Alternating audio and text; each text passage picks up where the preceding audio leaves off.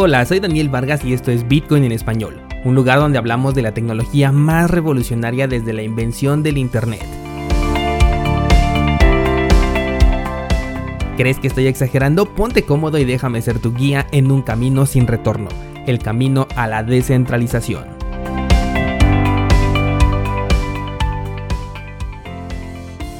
¿Qué tal descentralizado? Hoy es martes 11 de agosto de 2020 y vamos a comentar las noticias más importantes del mundo cripto.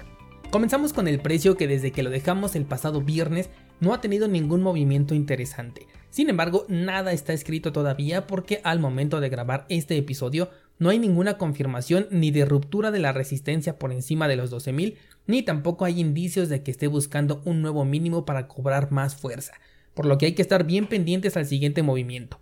Lo que sí estoy viendo es que ya alguna parte del dinero se está moviendo hacia las otras criptomonedas. Recuerda que la historia nos ha dicho que primeramente el capital llega a Bitcoin y cuando este eh, se estanca, una parte de este Bitcoin se queda holdeado, otra se convierte en dólares como toma de ganancias y una tercera parte se mueve hacia las otras criptomonedas. Y es de hecho esto lo que provoca una all season. No estoy diciendo que estemos cerca de una all season todavía. Sí podemos ver diferentes monedas incrementar mucho su precio, pero esto todavía no representa una all season. Dentro de las que he estado checando se encuentran por ejemplo el Basic Attention Token, tenemos a Dash, Monero, Ravencoin, Energy. Lo único que estoy sugiriendo es revisar estas monedas y hacer tu propio análisis, pero estoy viendo que están en un punto muy interesante. Antes de pasar a las noticias quiero aclarar un punto y es sobre el episodio del día viernes donde te hablé de la prueba de participación, donde te hablé de todo esto de Ethereum y del hecho de que no se necesita realizar ningún gasto para poder realizar un ataque en el protocolo de prueba de participación. Bueno, con respecto a esto me llegaron varias preguntas sobre cómo es que no requiere una inversión de dinero si tan solo para realizar un ataque eh, en la prueba de participación se requiere que por lo menos tengas el 50% del circulante de esa criptomoneda.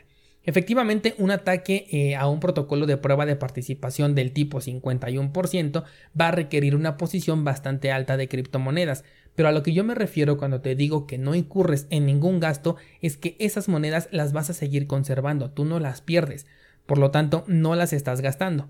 Por ejemplo, Ethereum 2.0 dice que va a requerir 32 criptomonedas para que puedas realizar staking y esas 32 criptomonedas son una inversión, sí tienes que desembolsar dinero, pero con estas monedas tú puedes hacer cientos de ataques a la red. Lo único que obtendrías después de esto serían más monedas, porque simplemente si las tienes en staking te van a estar entregando recompensas. No existe un gasto involucrado en esta clase de ataques, ¿de acuerdo? Ahora bien, antes de que se me lancen a la yugular, este problema ya está siendo tratado en los protocolos más recientes, porque evidentemente no era algo adecuado. Entonces ahora lo que se hace es que los mismos pools detectan cuando se está haciendo una actividad indebida, cuando se quiere realizar un ataque, y hacen que pierdas el capital que tienes retenido para tu staking. Pero ¿por qué no dije nada al respecto? Porque simplemente no se ha puesto a prueba todavía. Tal como te lo dije, número uno, las criptomonedas son un experimento. Número 2, el protocolo de Proof of Stake es un experimento. Y número 3, la implementación de esta solución ante un ataque también es un experimento porque no ha habido ataques que requieran ver cómo funciona o cómo se pone a prueba este, eh, esta implementación, esta solución al problema.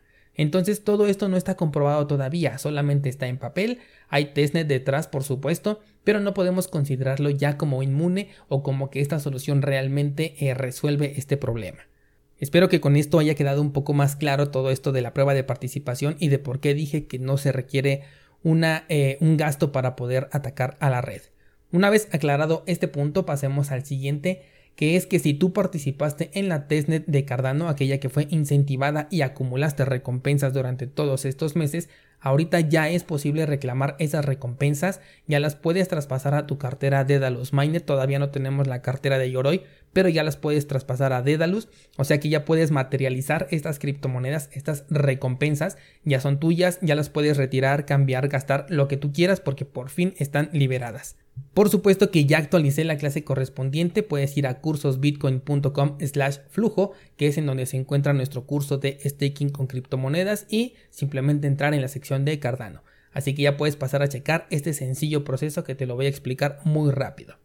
Pasando ya ahora sí a las noticias y tomando como base los dos hackeos, no, no son hackeados, los dos ataques que se dieron en la red de Ethereum Classic la semana pasada, resulta que Charles Hoskinson, creador de Cardano precisamente, se ofreció para ayudar a resolver este problema, pero ha puesto una condición bien interesante.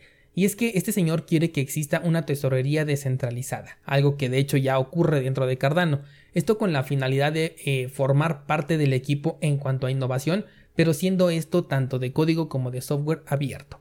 Las palabras exactas de este señor fueron no vale la pena el tiempo de mi empresa o nuestras estrategias para dar vuelta en búsqueda de una subvención o un pago único para ayudarnos. Si hay un sistema de tesorería significa que puedo estar en el negocio de crear innovaciones de código abierto y software de código abierto y de llevar estas cosas al mercado y que me paguen por hacerlo sin patente pero con código abierto. La fundación que trabaja con Cardano llamada IOHK ya tiene experiencia en el campo de la prueba de trabajo por lo que es posible que puedan promover una clase de solución al problema del 51% para Ethereum Classic, aunque en lo personal se me hace un tanto extraño, pues es un problema del que incluso Bitcoin sufre, claro que eh, las condiciones son muy diferentes por la adopción que tiene Bitcoin y la descentralización que ya alcanzó, esto también te lo expliqué el día viernes, si no escuchaste ese programa, pásate a checarlo por lo que tengo mis reservas con esta posible solución que está ofreciendo la eh, Fundación de Cardano. Se habla, por ejemplo, de un modelo híbrido entre prueba de trabajo y prueba de participación. Esto sí sería algo ya más interesante, pero tampoco alcanzo a ver el blindaje. Sin embargo, el CEO de eh, Ethereum Classic Labs dejó muy claro que están contentos de recibir el apoyo de la comunidad descentralizada, pero por el momento no se encuentran interesados en una intervención externa, hablando en este caso de Charles Hoskinson. Esto porque ellos consideran que tienen el talento necesario para sacar adelante el proyecto, solucionar su problema y eh, dejaron muy claro que se encuentran apasionados por Ethereum Classic.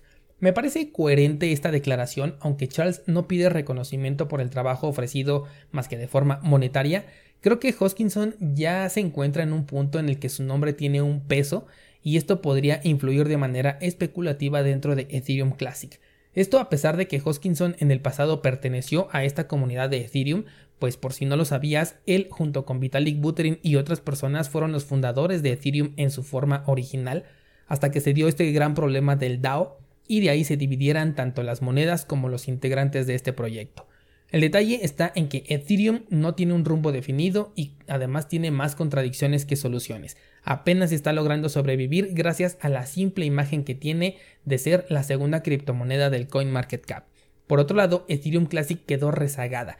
Esto a pesar de tratarse del proyecto original de Ethereum y no del hard fork que es el que se quedó con Vitalik Buterin. Mientras tanto, Charles Hoskinson con Cardano ha conseguido superar exponencialmente a ambos desarrollos así que entiendo perfectamente la postura de las personas de Ethereum Classic al rechazar esta oferta. Que por cierto, esta semana estuvo muy interesante en cuanto a Ethereum se refiere, bueno, más bien la semana pasada, y es que hubo bastante polémica y debate en las redes sociales. Bueno, más bien en Twitter fue donde yo más lo vi. El debate fue sobre el circulante total de Ethereum y es que nadie sabe cuánto es el circulante total ni el circulante actual de esta criptomoneda. Digo, de hecho sabemos que es infinita, aunque Vitalik luego ha dicho que no, luego ha dicho otra vez que sí, entonces en realidad no lo sabemos. Y es que una forma de saber cuánto Ethereum hay en circulación es poner equipos de minería a trabajar pero la red completa de Ethereum es tan pero tan pesada que solamente grandes empresas pueden hacerlo. Otro punto en contra para Ethereum, por cierto. Su minería es realmente centralizada debido a este gran problema. Pero bueno, ellos lo quieren solucionar con migrar al protocolo de prueba de participación. Bueno, el punto es que no se puede saber cuánto circulante hay en Ethereum y esto es un problema en el sentido en el que se podría comparar por ejemplo con el dólar, Ayer estábamos hablando de que realmente es difícil encontrar una persona que utilice criptomonedas sin invertir en ellas. Entonces, si vas a invertir en Ethereum, pero no sabes cuánto circulante hay en este momento, con qué ritmo de, emisión se están emitiendo estas criptomonedas, o cuál va a ser el circulante total, aunque fuese infinito, pues ¿qué te garantiza que esta moneda de un momento a otro no se va a depreciar por el conocimiento de este dato? Lo peor de todo es que muchos están minimizando este acto poniendo a DeFi por delante y considero que aquí DeFi ni siquiera tiene nada que ver, se está tratando a un problema muy diferente que es la base sobre la que corre DeFi, o sea, todavía ni siquiera llegamos al peldaño de las finanzas descentralizadas. Primero tenemos que estar conscientes de que el peldaño que sostiene todo lo demás es realmente sólido. Defender a Ethereum diciendo que DeFi lo va a levantar es completamente incoherente porque DeFi puede convertirse en una verdadera revolución, pero si la base no es sólida, pues simplemente se va a derrumbar junto con ello. Y esto es una vez más a lo que yo le llamo un Jenga. Si la misma base es inestable, o sea, Ethereum Luego le vienen las ICOs, luego viene DeFi y dentro de los proyectos DeFi tienen un producto subyacente llamado DAI, entonces es una estructura que solo está esperando que uno de estas piezas se desmorone para poderse venir abajo por completo. Muy interesante este debate que se dio a lo largo de la semana, creo que hasta merece un episodio monotemático, así que me lo anoto para un lunes. Y por último, antes de cerrar este episodio, esta semana vi un... no sé, se me fue el nombre, pero una participación de diferentes personas del sector cripto en la que se habló sobre esto de lo que te estoy comentando de Ethereum, se habló sobre lo que te comentaba del argumento de Adam Back la semana pasada con respecto a Ethereum también y a Cardano, y se habla también sobre las DeFi. Te voy a dejar el enlace de este video en las notas del programa. Es un video un poco largo, dura más de una hora, así que apártate un tiempo para verlo pero incluso puedes incrementarle la velocidad para que no se te haga tan largo y pesado. Todo el video está muy interesante, pero yo en lo que quiero que pongas énfasis o en lo que yo estoy poniendo énfasis es en la participación de Elo Cárdenas casi al final del video.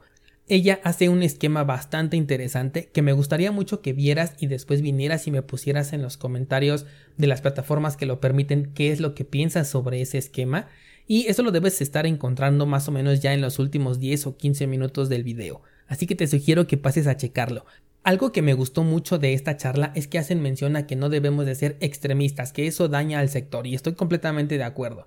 El de decir esto es bueno 100% o esto es malo 100%.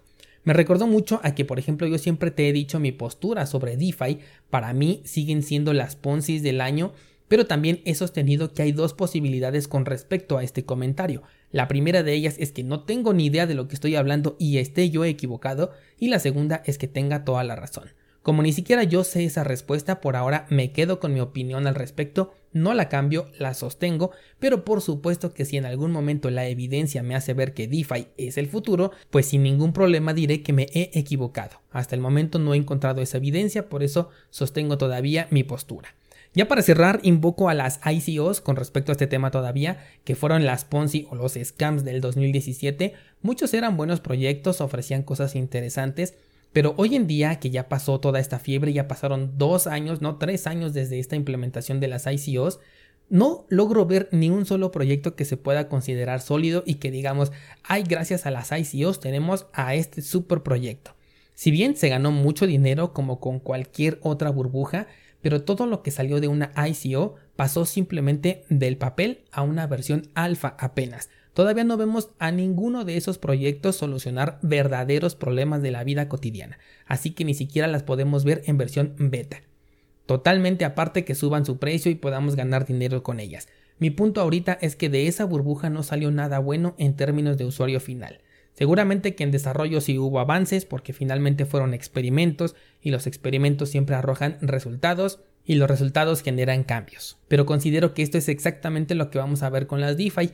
Dos, tres años después vamos a voltearnos, vamos a acordar de las DeFi, vamos a tener todavía algunas que por ahí estén subsistiendo, pero no van a ser una revolución, simplemente son, para mí, repito, la burbuja del momento, de la cual todavía veremos algunas pulgas saltando un par de años en el futuro. Bueno, descentralizado, no olvides pasar a ver este video que te recomendé, de verdad te lo recomiendo bastante. El enlace aquí en las notas del programa y yo te espero mañana por aquí con más noticias del mundo cripto.